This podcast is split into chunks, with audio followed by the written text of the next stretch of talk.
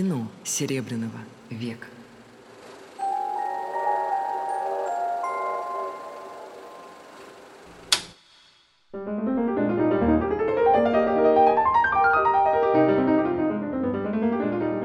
Добрый день, радиослушатели. Мы продолжаем наши разговоры о кино Серебряного века. Кто уже слушал первые две лекции, тот знает, что в первых лекциях я пытался как бы обрисовать общую картину, ну, вроде как панораму жизни русского кино э, начала 20 века, а сейчас мы переходим к неким персоналиям. Но прежде чем перейти к персоналиям, я хочу сказать следующее. Есть люди, именем которых называют площади, улицы, проспекты, а есть люди, вот вроде Александра Уёща Дранкова, именем которого назвали кафе. Если вы вдруг окажетесь на Ленфильме, на студии Ленфильм, кстати, для этого даже не нужен пропуск, так сказать, потому что это в той части Ленфильма, в которую пускают всех, и вот подниметесь на второй этаж, то вы обнаружите, что на втором этаже перед Большим кинотеатром находится кино, которое носит имя Александра Оща Дранкова. И мне кажется, в этом нет ничего обидного для этого замечательного импресарио, потому что если бы его именем назвали площадь или проспект, это было бы как бы чрезмерно, а вот кафе как бы в самый раз. То есть действительно как бы вот, значит, место, где э, люди едят, э, выпивают, разговаривают, оно необычайно соответствует его, его натуре.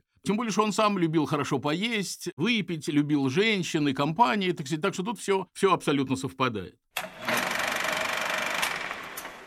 Значит, итак, Александр Иосифович Дранков. Его настоящее имя Абрам Иосифович Дранков. Так сказать, ну вот при крещении он сменил свое э, еврейское имя на как бы более русифицированное. Значит, Дранков родился в 1886 году, умер в 1949 году. Таковы как бы границы его жизни. При всей своей узна... уникальности, он действительно был человек уникальный, это необычайно узнаваемый тип. Ну, по крайней мере, для меня узнаваемый. Я думаю, что для многих наших радиослушателей тоже вполне узнаваемый. Похожих на Дранкова людей я встречал среди театральных администраторов, среди как бы вот людей театра, и людей кино. У меня есть даже знакомый директор киностудии, который очень на него похож. Но не только, конечно, среди такого административного как бы состава. Я очень хорошо знал родного племянника Александра Оща, значит, его звали Владимир Ильич Дранков. Это был очень остроумный, яркий и талантливый, как мне кажется, человек. Он был доктором наук, профессором в Институте культуры. И вот слово «артистизм», как бы, мне кажется, может относиться как к дяде, так и к племяннику.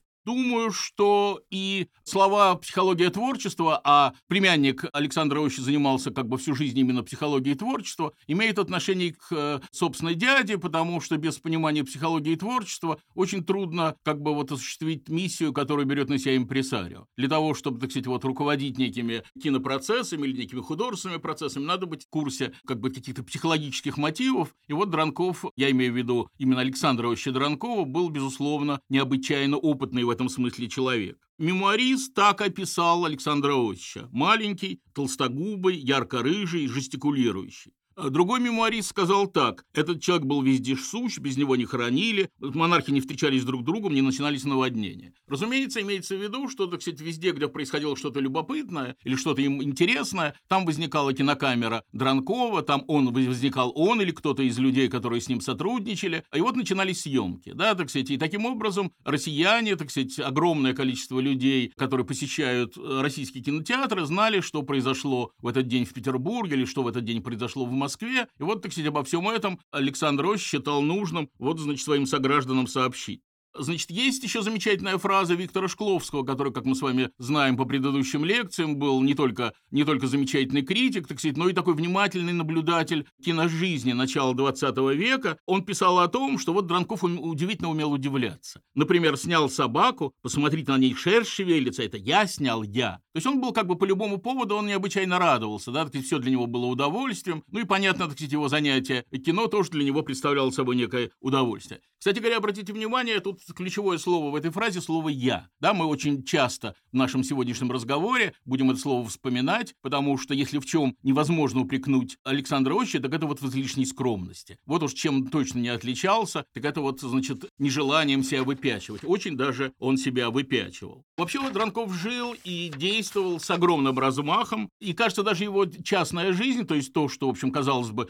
то, о чем не должны знать кинозрители, а, и вообще, так сказать, как бы люди посторонние, значит, вот даже эта самая частная жизнь подчинялась неким рекламным целям и рекламным задачам. По крайней мере, тут есть о чем рассказать. Значит, ну, например, в те далекие годы машин в Москве было немного, да, так сказать, в общем, машина считалась такой чрезмерной редкостью, а у Дранкова была не просто машина, у него был лимузин канаречного цвета, который был украшен фирменной эмблемой, то есть вот на бампере красовалась фирменная эмблема, значит, которая изображала двух целующихся павлинов. Понятно, что люди, которые смотрели продукцию Дранкова, то есть, так сказать, которые видели кинофильмы, которые сняты с его участием, они, так сказать, замечательно эту эмблему знали, и когда вот ехал Дранков, было понятно, что вот едет тот человек, который имеет отношение к знаменитым фильмам. В машине, понятное дело, сидел сам Дранков, на нем была кожаная кепка, кожаная куртка и огромные очки-консервы, как это тогда называлось. Значит, вообще все это производило, как я понимаю, на прохожих большое впечатление. К тому же Дранков у себя дома держал горничных, повар, повара, лакея, негритенка, корейца, а также англичанку и француженку, с которыми он практиковался в языках, по крайней мере, так об этом писали разные киножурналы. Как вы понимаете, все это я узнал именно из киножурналов, потому что, так сказать, как бы киножурналы рекламировали не только фильмы Дранкова, так сказать, но вот его самого. У него был гардероб, опять же, так сказать, мы это знаем из киножурналов, из ста костюмов, и в этом смысле его опередил только знаменитый московский режиссер Роман Григорьевич Виктюк, который вот недавно ушел из жизни. У Виктюка, по легенде, было 120 пиджаков игроков. Значит, ну, в общем, так сказать, в принципе, они равны, потому что, так сказать, в общем, мало кто, согласитесь, коллекционирует пиджаки или костюмы. Дом был наполнен собаками и редкими птицами. Тут есть, кстати, один мотив, о котором нельзя не сказать, который как бы все это оправдывает. Возможно, вот это стремление к роскоши было связано с его нищим детством. Да, вот как бы один его современник, с которым они были достаточно близки, значит, рассказывает, что вот когда они шли по Москве, и вдруг они видели какого-то мальчика, который просил милостыню, то есть какого-то юного, совсем юного человека, который, так сказать, вот нуждался, который просил милостыню, то Дранков тут же доставал кошелек, давал ему крупную сумму, и современник делает вывод, что, возможно, это связано с его, вот с его как бы прошлым, с тем, что он скрывал, о чем он никому не рассказывал, рассказывал, но что, наверное, было. И, возможно, сам Дранков мог бы оказаться в положении этого самого мальчика, если бы, так сказать, вот не его необычайная изворотливость, не его необычайная смекалка, вот все то, что вывело его в люди. Вообще мы мало что знаем о его семье, о его рождении, не очень понятно, но, по крайней мере, существуют противоречивые сведения о том, когда... То есть, когда он родился, мы знаем, а вот где он родился, так сказать, тут есть разночтение,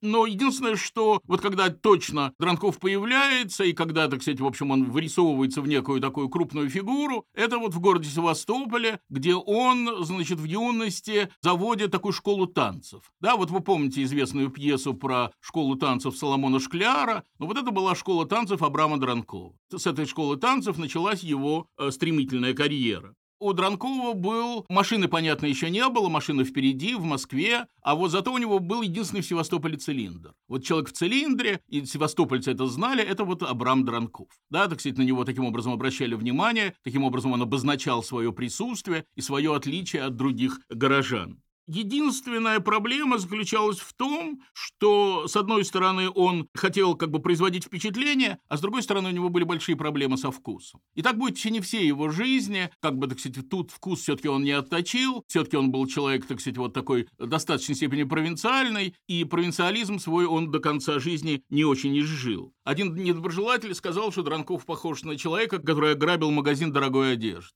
То есть было понятно, что одежда-то у него такая самая, как сейчас говорят, брендовая, а с другой стороны, так сказать, в общем, он не очень-то умеет ее носить.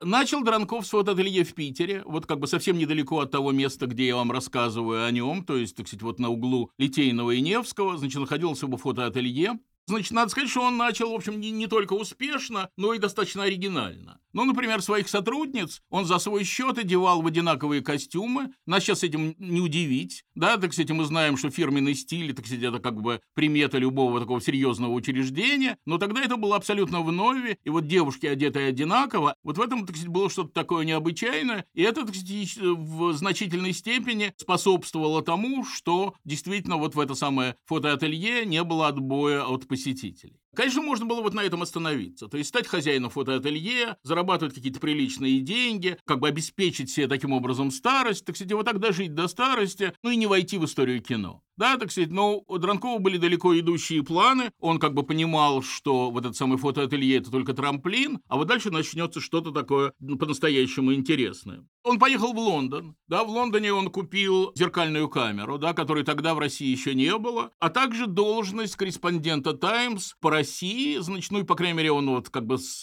вот в этом качестве вернулся в Россию. И когда, так сказать, вот он объявился в качестве корреспондента «Таймс», то ему открылись двери в Думу, а далее ко двору. Понятное дело, что в качестве хозяина фотоателье на углу Невского и Литейного он бы не мог бы никак попасть в Думу, то есть, так сказать, никаких шансов у него точно не было. А вот в качестве, так сказать, как бы иностранного корреспондента, и вроде как иностранца, да, у него шансы появились. Значит, эту самую зеркалку, да, вот эту самую зеркальную кинокамеру он очень быстро освоил, и это позволило ему делать спортивные снимки. В принципе, спортивная фотография в России начинается с Дранков. Вообще Дранков стоит у истоков огромного количества как бы вот таких интересных проектов. Вот первый или э, один из первых – это вот эта самая спортивная фотография. Я уже говорил, что у Дранкова был артистизм и лихость, и без этого не может быть импресарио, да, так сказать, ну, например, его коллега Дягилев, да, так сказать, человек значительно, конечно, более известный, чем Дранков, так сказать, но не менее, как бы, артистичный, мог идти к э, министру финансов, министру финансов он говорил, что ему обещал помочь Столыпин, потом он шел к Столыпину, говорил, что ему обещал помочь министр финансов, и таким образом выигрывал. Да, так сказать, как бы, конечно, так сказать, для того, чтобы совершить этот финт, да, назовем это так, нужно было обладать, так сказать, в общем, во-первых, наглостью, во-вторых, так сказать, все-таки каким-то артистизмом, потому что абсолютно было не исключено, что сейчас вот министр финансов возьмет трубку, уже был телефон, позвонит Столыпину и скажет, к вам приходил Дягилев. И вот на этом все закончится. Нужно было обладать такой сильной степенью уверенности, чтобы этого не произошло. И вот это было свойственно как Дягилеву, так и Дранкову. Кстати, Дранков э, появился в доме Столыпина, так сказать, вот опять же вот эта самая корочка корреспондента «Таймс» дала ему право оказаться в доме премьер-министра. Он воспользовался моментом и снял Столыпина за ужином вместе с семьей. Значит, в прокат ленту не дали, так как интимную ее конфисковала полиция, как бы было не принято показывать государственных чиновников вот в домашней обстановке, но зато Дранковым заинтересовались в Качинском дворце. То есть, в принципе, он добился того, к чему он стремился, он попал на глаза царской семье. Это, в каком-то смысле вот пик этого этапа его карьеры. В седьмом году, значит, Дранков организовал первое в России синематографическое ателье или первую фабрику по выделке кинематографических лент, так это называлось. А, значит, а, понятно, никакой скромности, понятно, что автограф Дранкова красовался в углу каждого кадра рядом с этими самыми павлинами, которые целуются, вот этим самым фирменным его знаком. Но вот тут, так он смог проявить себя в том качестве, которое впоследствии получил название Дранковщины. Ну, например, он мог продать неснятую ленту как готовую, показав прокатчику набор снимков, то есть, так сказать, он говорил, что лента готова, так сказать, показывал фотографии, и эту ленту покупали, а потом оказывалось, что эта лента еще не существует. Но больше всего мне нравится история, она, по-моему, действительно замечательная. Она говорит о том, что этот человек был необычайно, в самом деле необычайно лихой. Значит, это история про то, что он любил досадить конкурентов, Мамонтов, подкупив сторожей, он снимал свою картину в чужих декорациях, то есть в декорациях конкурента. Понятно, никакой финансовой выгоды в этом быть не могло, да, но зато в этом был кураж. Да, вот представьте себе,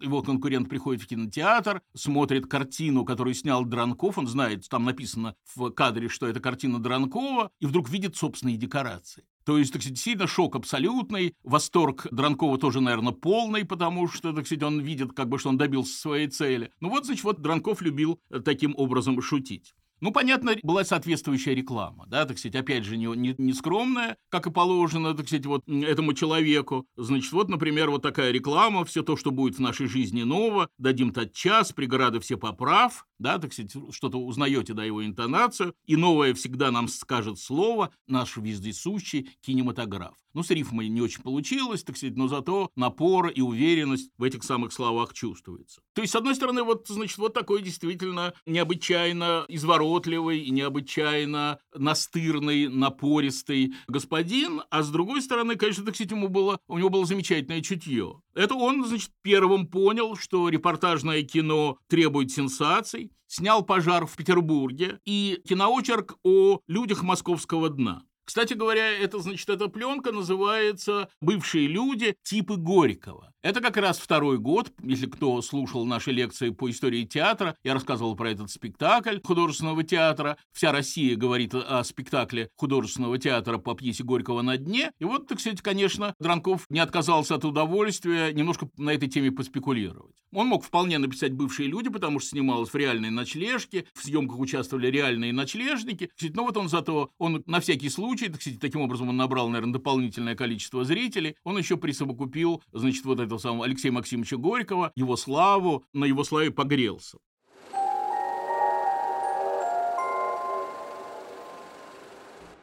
Дранков понял, и это тоже, так сказать, надо сказать, что надо отдать должное его, его уму и смекалке, он понял, что русские в кино выходят не хуже, чем иностранцы. Да, так сказать, и, конечно, так сказать, вот было бы хорошо снять каких-то знаменитых русских. А самый знаменитый русский человек – это Лев Толстой. Да, вот как бы если бы подступиться к Толстому и, значит, снять его на камеру, а Толстой не очень-то это любил, так сказать, всячески этого избегал, вот это было бы замечательно. Дранков нашел человека, который его в этом поддерживал. Это был упомянутый мной на прошлой лекции Владимир Васильевич Стасов. Он был такой энтузиаст кино. Я, помню, приводил его фразу про то, что вот он мечтал бы погибнуть, как Анна Каренина, под колесами поезда, изображенного в фильме «Прибытие поезда, значит, снятого братьями Люмьерами. И вот тут, так сказать, как бы Стасов понял, что вот, значит, действительно надо запечатлеть Льва Николаевича, так сказать, и он как бы начал атаковать Льва Николаевича, уговаривать его принять участие в съемках. Как видно, он ему сказал что-нибудь вроде того, что, ну, Лев Николаевич, ну какие проблемы? Ну, просто вам надо немножко попозировать. Слово «попозировать» вывело Льва Николаевича из себя. Он сказал, ах, попозировать? Тогда вообще никакого разговора быть не может. Потому что Лев Николаевич был сторонником всего естественного, да, так сказать, никакая игра для него была абсолютно недопустима,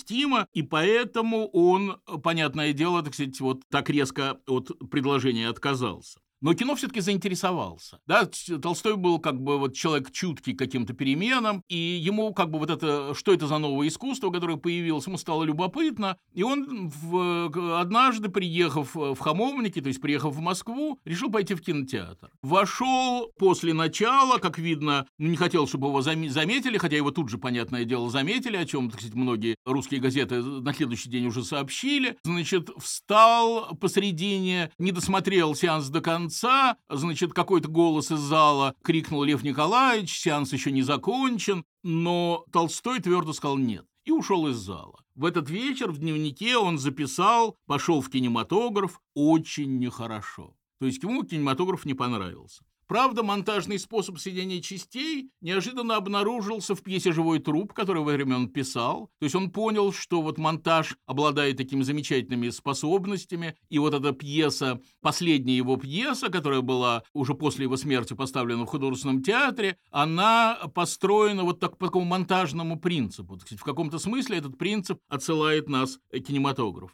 Но все-таки вернемся немножко назад. Значит, вот 80-летний юбилей Толстого. Дранков понимает, что, конечно, вот снять бы сейчас Толстого было бы необычайной удачей. И, значит, он всячески осаждает Толстовский дом, всячески пытается уговорить Софью Андреевну. И одна фраза, значит, как видно, это и был ответ Дранкову, или ответ, который Толстой просил передать Дранкову. Одна фраза попала в русскую газету. Толстой сказал, так что мне перековырнуться, что ли? Ну, то есть, что мне надо сделать, чтобы вот вы меня сняли? И первый раз Дранкова, как он сам пишет, вышвырнули из толстовского дома, как паршивую собаку так сказать, никто не захотел с ним иметь дело, так сказать, никакого удовольствия от того, что вот, значит, Толстого снимут на камеру, никто не увидел. А, но все-таки, как видно, Софья Андреевна почувствовала, что она может выиграть на этой истории, потому что в это время начались разговоры о том, что в семье Толстого, так сказать, большой разлад, что Лев Николаевич собирается разводиться с Софьей Андреевной. Она поняла, что вот нужно для публики как бы зафиксировать, что у них ровные и дружественные отношения. Значит, и она сказала Дранкову, говорит, хорошо снимаете, но только чтобы Лев Николаевич не видел, и чтобы вроде как мы, и я, и он вроде как об этом там не знали.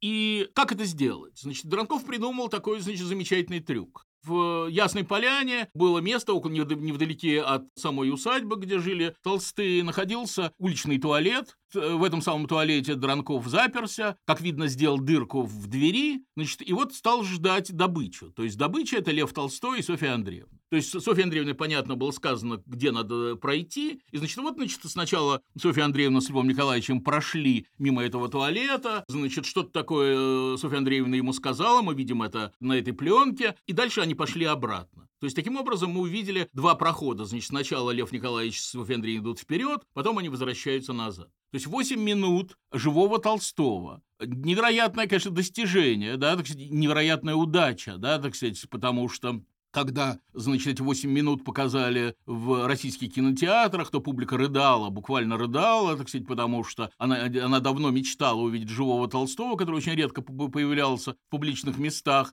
А вот тут, так сказать, вот целых 8 минут вот такого, значит, такой близости с великим писателем. Это на всех производило огромное впечатление. Значит, понятно, что скрыть от Толстого это было невозможно. Толстого об этом рассказали, и он отнесся к этому, в общем, в достаточной степени терпим, да, так сказать. То есть он не, не, не кричал, не, не топал ногами, э, не, не, не грозился, значит, разного рода казнями, а он сказал, в общем, печально, он сказал, ах, если бы я так мог видеть отца и мать, как я вижу себя.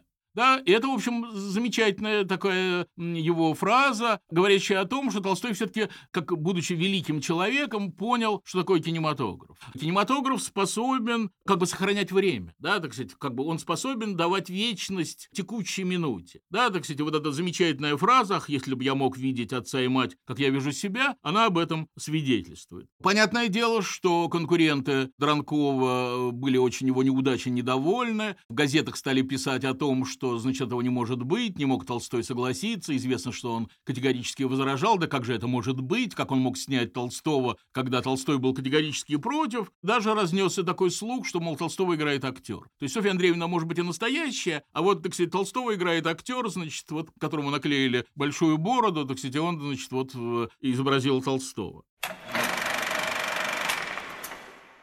Дранков уже, он победил, да, что что тут говорить, так сказать, это была его победа, и он понял, что надо дальше снимать знаменитостей, что это как бы замечательная возможность, во-первых, заработать, во-вторых, так сказать, все-таки оставить навсегда фотопортреты или киноизображения а, вот знаменитых русских людей. Начался этап его биографии, который, опять же, вот многократно мной упомянутый Виктор Шкловский называл так, он говорил, что это хождение аппарата за знаменитостями. То есть Дранков со своим киноаппаратом стал преследовать знаменитость. Надо сказать, что, опять же, не очень это ему получалось. Как-то знаменитости не, не шибко стремились предстать перед его кинокамерой. К огромному его удивлению, Горький, который, казалось бы, так сказать, нуждался в славе, потому что его слава только начиналась, всячески от кинокамеры убегал, и даже есть такая пленка, на которой он закрывает лицо руками, то есть, так сказать, не хочет сниматься. Леонид Андреев, человек, так сказать, как бы более прагматичный, понял, что все-таки сняться неплохо, как бы себя зафиксировать для вечности, и вот, так сказать, Леонида Андреева у Дранкова достаточно достаточно много.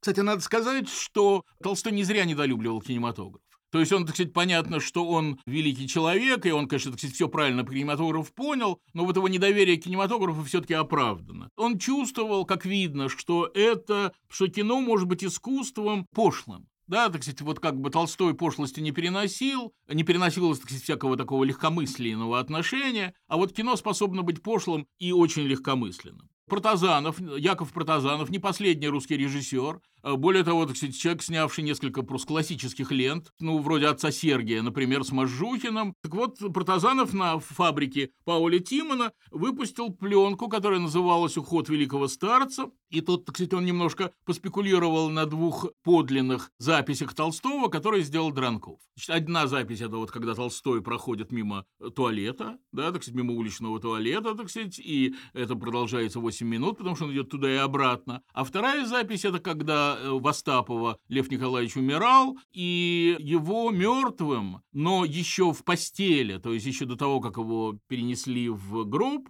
его снял Дранковский оператор. Как бы, кстати, вот э, Протазанов решил как бы эти две съемки соединить. Что было между этим? Это как бы такой фильм как бы против Софьи Андреевны. Ну, например, значит, Софья Андреевна узнает о том, что Лев Николаевич ушел из Ясной Поляны и, значит, собирается топиться. Значит, идут титры «Софья Андреевна стимулирует самоубийство». Да, э, значит, ну, ну и так далее, все остальное в таком же духе. Ее буквально Софья Андреевна обвиняют в его смерти, значит, потому что она вбегает, значит, вот в этот самый дом, где умирает Толстой, открывает дверь, входит, значит, вот в эту комнату, где Толстой лежит, и дальше идут кадры мертвого Толстого. То есть он буквально умер, увидев свою, свою жену. Ну, то есть вот такого рода, значит, э, такого рода подтасовки и такого рода спекуляции, конечно, так сказать, в высшей степени нехорошие, вызвавшие у, у семьи просто невероятный протест. Фильм был запрещен, но все-таки сохранен, и мы с вами можем его посмотреть. Кстати говоря, в конце этой картины, значит, Лев Николаевич, освободившийся от семьи, ну, потому что, так сказать, смерть освободила его от, от его неприятной семьи, значит, поднимается на небо, и на небе его встречает сам Иисус Христос. Ну, как бы вот такая э, сцена, значит, в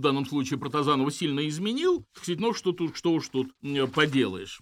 Кстати говоря, у Дранкова были большие проблемы с властями. Не потому, что он был какой-то, так сказать, оппозиционер, не потому, что у него какая-то, какие-то взгляды, которые противоречат тем взглядам, которые тогда существовали. Вообще его как бы ничто, как видно, кроме кино, не интересовало. И все его как бы ни политика, ни, ни общественная ситуация, все это было ему неинтересно. Ему лишь бы вот снимать кино, а лишь бы производить эффект, а лишь бы как бы блистать и быть, значит, вот на языке у огромного количества любителей кинематографа. Ну вот представьте себе, во время восстания на Черноморском флоте в пятом году, значит, это вот то самое восстание, которым руководил лейтенант Шмидт, Дранков обнаружился на одном из кораблей, где он пытался сделать фотографии. Как это может быть? Совершенно непонятно, потому что для того, чтобы оказаться на корабле, восставшем корабле, так сказать, надо заранее знать о восстании. То есть, как видно, у Дранкова были люди какие-то, или, так сказать, может быть, так сказать, каким-то образом он, он, значит, вот выяснил, что, значит, вот там будет что-то такое любопытное происходить, значит, и оказался ровно там, где могут получиться замечательные и необходимые для публики снимки. Еще более, как мне кажется, такая крутая история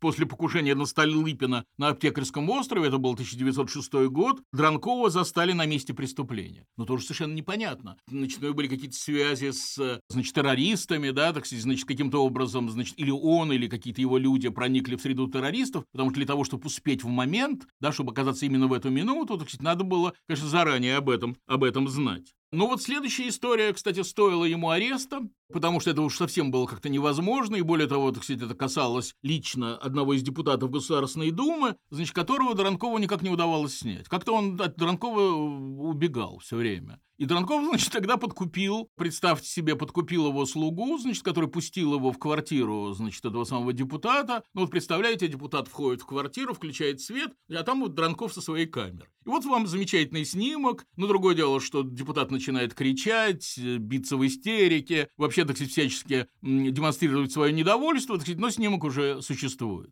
Ну, вот так за такую чрезмерную активность Дранков в год выслали из России. Да, так сказать, как бы вот тут уж суд не потерпел, да, так сказать, этот депутат обратился в суд, так сказать, вот суд вынес такое, такое решение.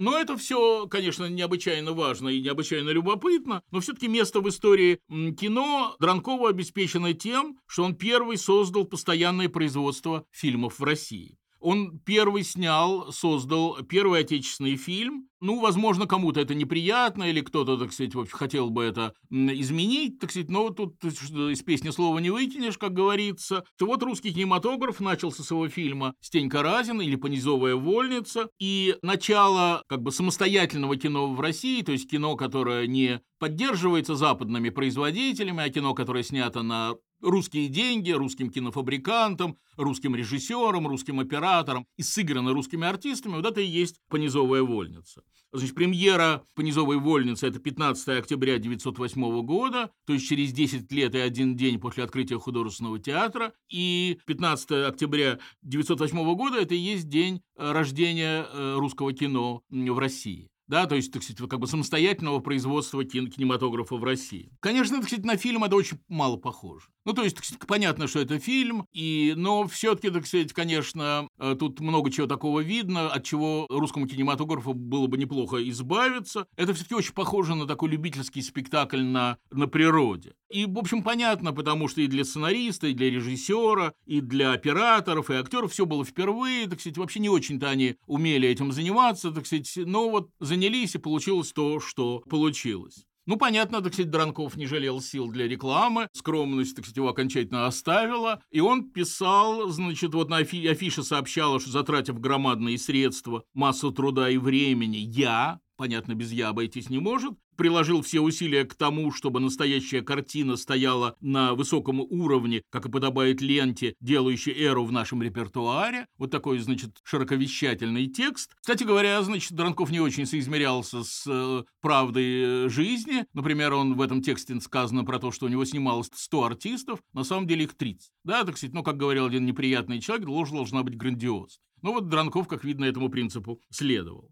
заказал музыку, значит, такому композитору Иванову Вано, ноты и запись на граммофон, значит, вот эта самая музыка рассылалась вместе с пленкой, значит, таким образом, значит, топер был не нужен. Это тоже, кстати, было очень важное решение проблемы, потому что, так сказать, все-таки топер живой человек не всегда может, или, или, ну, как бы есть какие-то с ним проблемы, а вот тут, так сказать, граммофон и пластинка, значит, и таким образом эта проблема решалась. Э, снимали не на Волге, да, так сказать, хотя этот фильм представлял собой инсценировку э, песни про то, что и на острове Настрежень, ну и так далее, значит, про то, что княжну бросают в набежавшую волну, но э, до Волги, так сказать, все-таки ехать далековато и дорого, значит, вот снимали на озере Разлив, и ровно там, где Владимир Ильич Ленин скрывался от Временного правительства, значит, там уже к этому времени побывал Стенька Разин и снялся этот фильм. Значит, ну, не владея важнейшим элементом театра словом, искали компенсацию в наигрыше. Опыт скорее отрицательный потому что стало ясно, насколько кино противопоказана театральная игра, жирные гримы, ну вот всякое, всякого рода, такого рода театральщина, и сколь органично лес, вода, так, ну вот все, все подлинное, что входит в кадр. То есть, когда в кадре вода,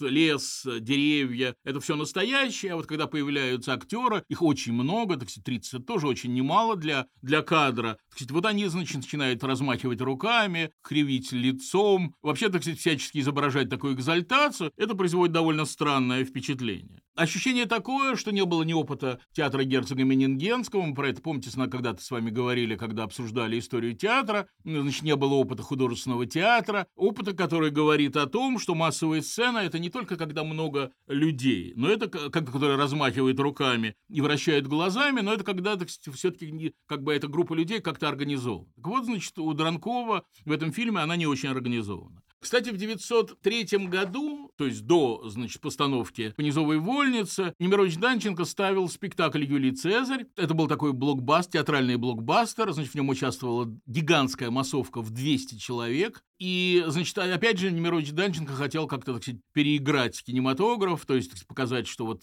театр может больше, чем кинематограф. Но уже тогда Александр Рафаэлович Кугель, известный критик, написал о том, что, ну, все-таки, так сказать, театру с кинематографом не справится, да, так все-таки то, что может кинематограф, это, так сказать, не под силу театром, и, в общем, так оно и оказалось. Кстати, вот еще одна подробность, которую не могу от вас скрыть, значит, она заключается в том, что снимали этот самый кино днем, а некоторые э, кадры надо было снимать ночью, то есть надо было показать, что это ночь, и вот эти кадры красились от руки в синий цвет, в темный цвет, а, значит, таким образом вот ночь получалась.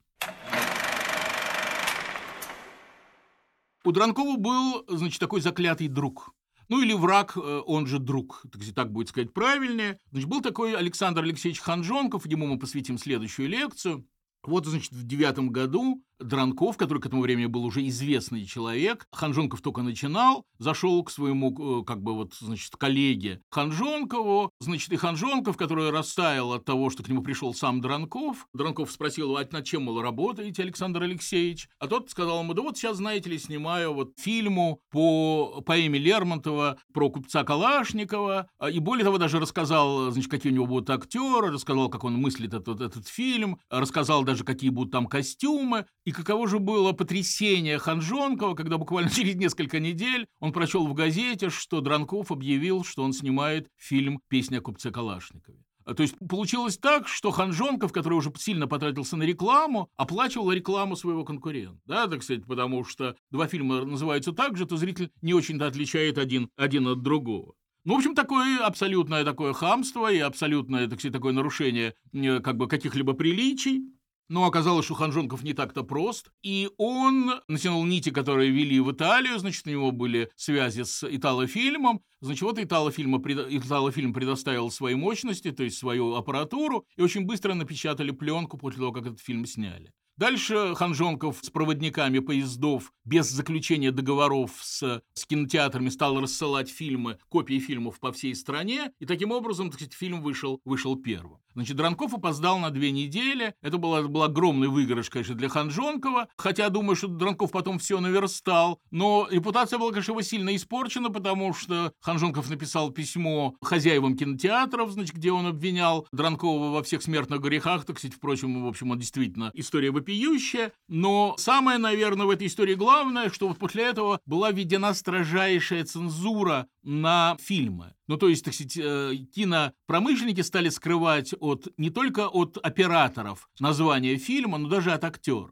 То есть актеры снимались в этих фильмах, но они не знали, как называется этот фильм. Их задача была, так сказать, им говорили, вот сделайте так, сделайте сяк, оператору говорили, вот это снимите, но конечный результат был им неизвестен и э, непонятен.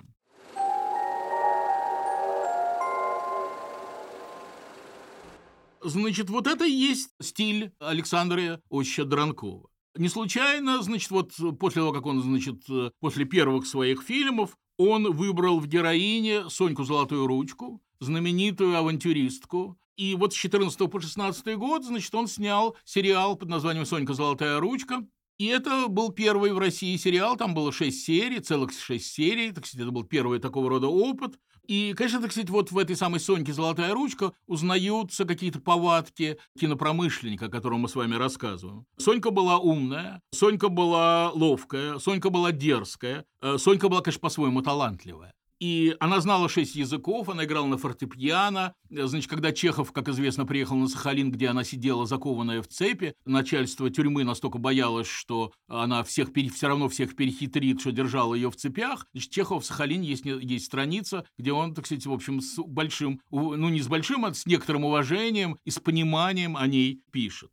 Казалось бы, в деятельности импресарио, вот это очень важный для нас с вами момент, не может быть автобиографических мотивов, да, но вместе с тем они есть, да, так сказать, и вместе с тем все-таки вот выбор Соньки Золотой Ручки, еще раз повторяю, не случайен, а особенно, конечно, не случайно, не случайен один следующий проект Дранкова, в котором уже как бы вот в таком несерьезном, а в таком ироническом плане можно тоже узнать Александра Осиповича. Значит, Дранков задумал проект комедийных фильмов, с одними и теми же персонажами. Тоже, так сказать, согласитесь, так сказать, это похоже на то, что вот мы видим сегодня по телевизору, то, что, так сказать, вошло как бы вот в практику современного кинематографа. Значит, персонажей Дранкова звали так. Значит, один был дядя Пут, а другой был Лысый. Значит, вот дядя Пут и Лысый, то есть как бы Лысый и Толстый. Вот, значит, это его герои. И вот, например, значит, такая замечательная картинка, маленькая, так сказать, там минут 5-6 в, этой самой, в этом самом фильмике, который называется «Лысый кинооператор». Вот Лысый гоняется за объектами съемки, значит, они его, эти самые объекты его бьют. В результате, так сказать, он хочет снять пожарную команду, которая выезжает на пожар, и, значит, пожарная команда ужасно недовольна и одевает на этого самого бедного Лысого ему на голову ведро.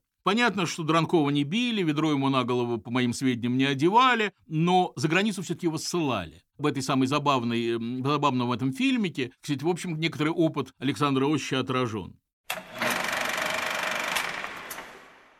Если Дранков был тут как тут во время наводнений, то, конечно, революцию он никак не мог пропустить.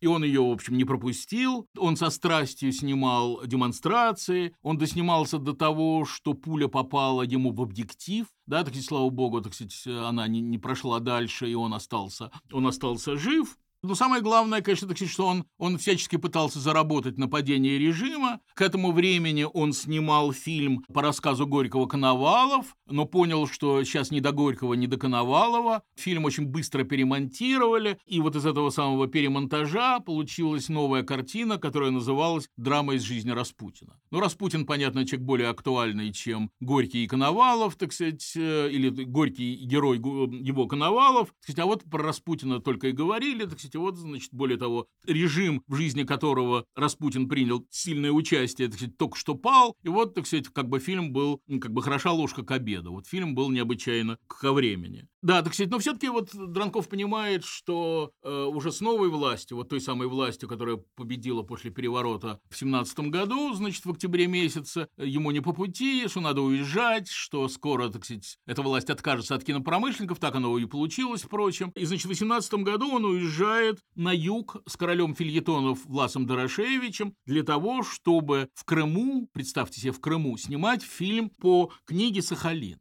Ну, можно только дивиться тем людям, которые его отпустили, значит, вот снимать фильм в Крым, снимать фильм по книге «Сахалин», потому что где Сахалин, где Крым. Но вместе с тем, так сказать, его отпустили, то есть, как видно, там как-то ему удалось повлиять на большевистских начальников. Значит, и он прибыл в Крым, тем более, что к этому времени в Крыму как раз, так сказать, образовывалось что-то вроде русского Голливуда. К этому времени уже приехал Иосиф Ермольев в Крым, уже приехал Ханжонков. И вообще, так сказать, такая была атмосфера, которую мы можем себе представить по фильму э, Никиты Михалкова «Раба любви», о которой я э, уже несколько раз, по-моему, упоминал на, прошлом, на прошлой лекции. Действительно, вот как бы Крым стал э, местом съемок, да, так сказать, местом съемок, местом, где жило огромное количество артистов, кинопромышленников, режиссеров. То есть, то он стал таким артистическим местом, и, значит, я с явным таким, с явной надеждой на то, что, так сказать, вот это и будет вот такое пространство русского кино, да, так сказать, в Москве и в Петербурге уже снимать кино стало невозможно, а вот, так сказать, в Крыму все будет происходить.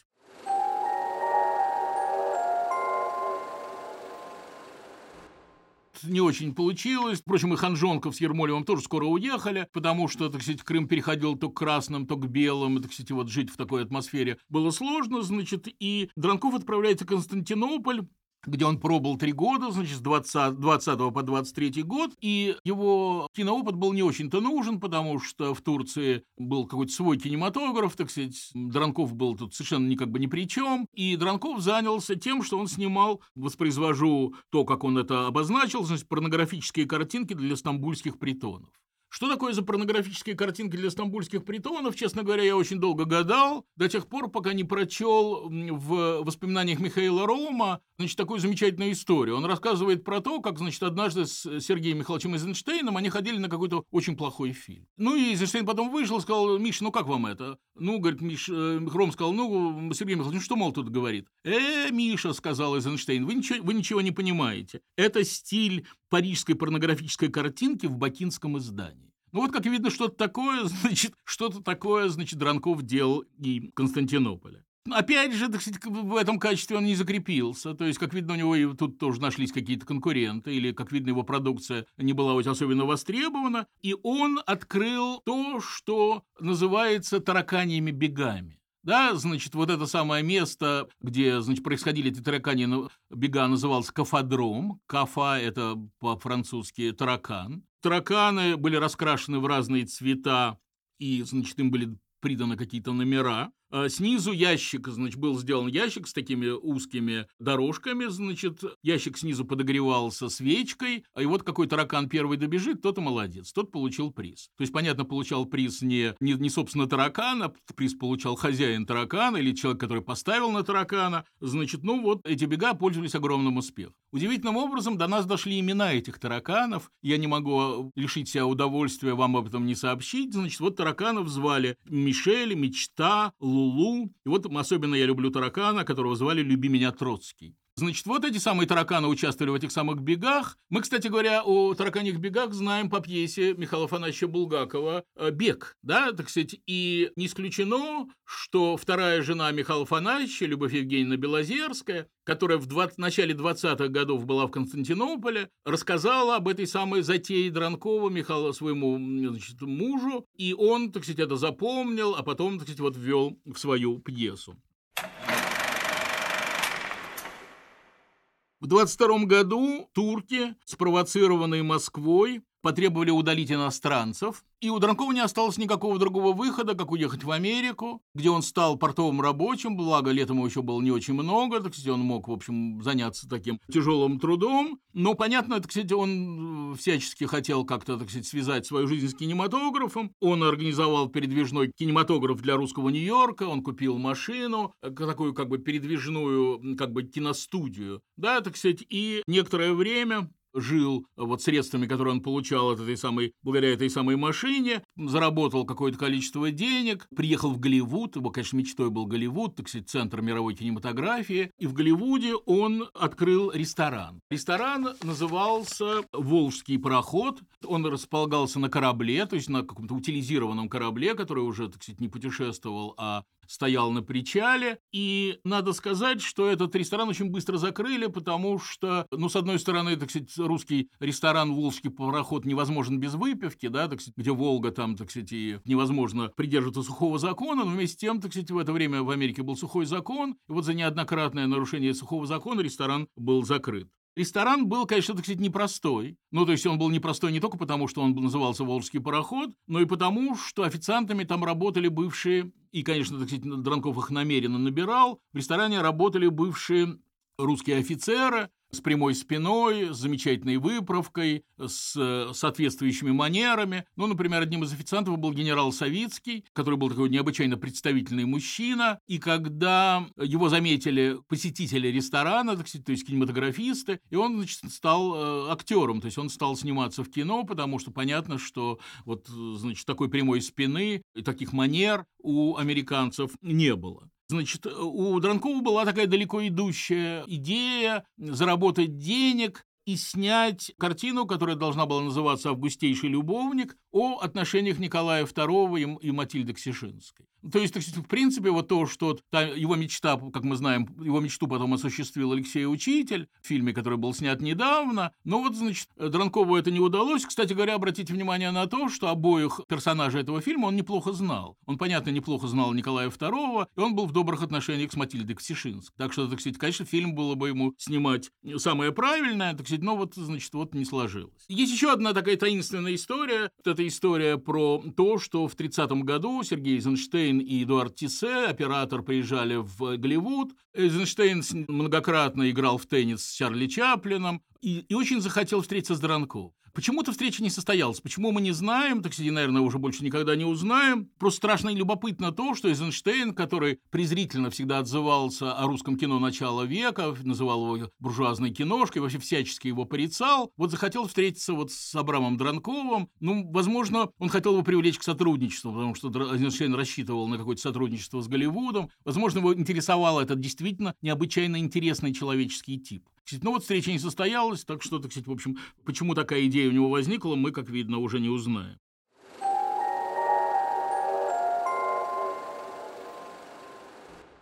Как видите, Дранков не смог покорить Америку. В результате он вернулся к тому, с чего начинал. Он создал лабораторию по проявке и печати пленки. Понятно, что бурная жизнь его не способствовала накоплениям. Значит, когда он умер, на личном счету Дранкова оставалось 380 долларов, а похороны, видите, мы знаем даже цифры, а похороны стоили 423 доллара.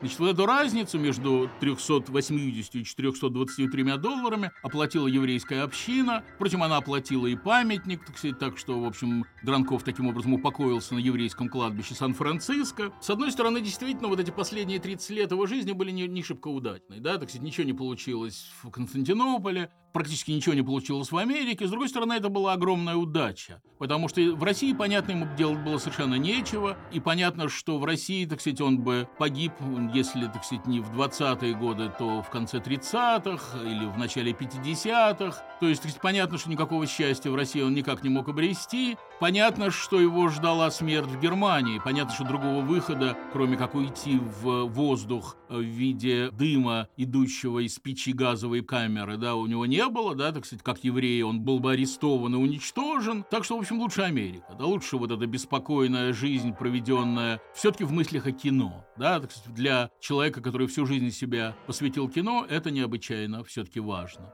Да, спасибо за внимание.